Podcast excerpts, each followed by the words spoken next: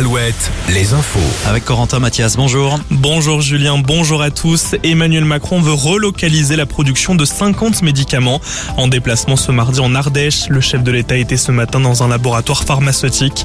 Visite dans le cadre d'un plan de relocalisation de la production des médicaments en France pour faire face à la pénurie.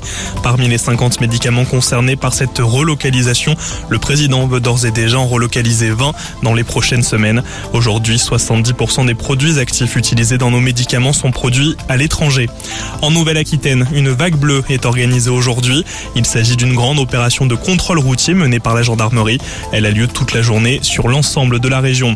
L'immobilier en difficulté. Selon la Fédération nationale de l'immobilier, le volume des transactions est à son plus bas niveau. Il devrait repasser sous la barre du million de transactions. C'est une baisse inédite depuis 1990. Dans l'actualité, il y a aussi la sécheresse. 93 communes de Vendée ont été reconnues en état de catastrophe naturelle pour la sécheresse qui a sévi en 2021 et 2022 en cause des fissures sur les habitations. Les habitants des communes concernées ont 28 jours pour prendre contact avec leur assurance. La liste des communes concernées est à retrouver sur alouette.fr. La météo d'ailleurs, quelques impacts orageux sont encore présents sur le Limousin et les Deux-Charentes, des orages aussi sur la Vendée. En centre-val de Loire, en revanche, de belles éclaircies cet après-midi.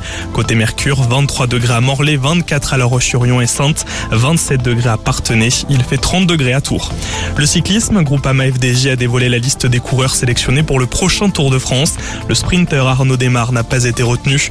L'équipe de Marc Madiot a en revanche sélectionné Thibaut Pinot, David Godu ou encore Valentin Madouas. Le Tour de France débute le 1er juillet prochain. Et puis le hand, 1200 supporters du HBC Nantes ont assisté hier soir à la soirée clôture du club. L'occasion de brandir la Coupe de France remportée le week-end dernier contre Montpellier, la deuxième Coupe de France du club nantais.